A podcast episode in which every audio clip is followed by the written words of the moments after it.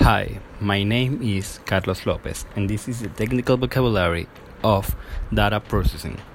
Refer, but, find, of, binary, on process, are not, self testing, so, bit, manipulate, running, and, then, text, code, byte, convert, executing, understand punctuation, petabyte, kilobyte, set, anything, produce, interchange, megabyte, file, amount, organize, each, gigabyte, has been, step, state, hexadecimal, terabyte, have been, done, on, decimal.